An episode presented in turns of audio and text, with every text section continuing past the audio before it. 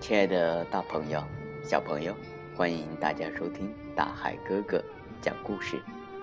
今天呢，大海哥哥给大家讲中国传统故事美绘本《聚宝缸》的故事。这本书呢，是由菏泽市茂业三楼的老约翰儿童绘本馆提供的。他们呀，是菏泽藏书最多的儿童图书馆。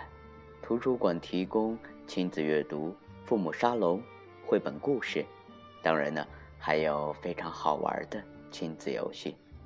每天亲子阅读二十分钟，成为更多家庭享有的美好时光。好了，亲爱的宝贝儿，现在呀，大海哥哥就要开始和大家一起来分享今天的故事——聚宝缸。在很久以前啊，在一个小山村里，住着一位老伯伯。他家里很穷，只有山上少得可怜的一片田地，收获的粮食呢，根本不够他填饱肚子。平时他只能靠在山上挖点野菜，或者粮食一起吃，才不至于饿死。村子里啊。大多数的人都像他一样，经常吃不饱肚子。因为啊，村子里的好田地都被大财主王八皮给占去了。春天来了，为了种好庄稼，多收点粮食，老伯伯呀，打算把自己家的田地呀翻一翻。这天，老伯伯正在挖地。一锄头下去，突然听到“砰”的一声，好像碰到了什么硬东西。他丢下锄头啊，扒开泥土，发现了一个缸。这个缸应该是很多年前的东西了吧？干完活，老伯伯就把缸背回了家。他把家里那点仅有的米倒进了缸里，就忙着去烧火做饭了。水烧开了，老伯伯就去缸里面取米，但是这个时候，奇怪的事情发生了。取出米以后啊，缸里面的米并没有变少。他不敢相信自己的眼睛，这是怎么回事？于是啊，他把缸里的米全都倒了出来，发现缸里竟然还是有那么多的米。老伯伯恍然大悟，原来啊。他得到的是一只聚宝缸。老伯伯从缸里倒出很多很多的米，留够了自己吃的呀，就把其余的都分给了村子里的穷人。老伯伯挖出聚宝缸的事情啊，像长了翅膀似的，很快就传遍了全村。村子里的大财主王八皮也知道了这件事情。他带着一大帮打手，想把聚宝缸抢走。他们刚一踏进老伯伯的家门，老伯伯就高高举起聚宝缸，说：“你们，你们要是上来抢，我就把它摔碎，谁也别想得到它。”王八皮害怕老伯伯真的把聚宝缸给摔碎，只好带着打手啊，灰溜溜的离开了。聚宝缸弄不到手，王八皮啊，怎么也不甘心。他饭吃不香，觉也睡不好，脑子里都是聚宝缸的影子。想了想，他呀，终于想出一个坏点子。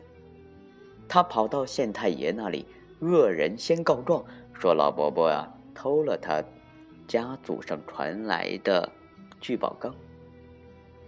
县太爷一听，马上让当差的。就把老伯伯呀和聚宝缸带到了县衙门。县太爷见到聚宝缸以后，立刻往里面丢进了一个金元宝。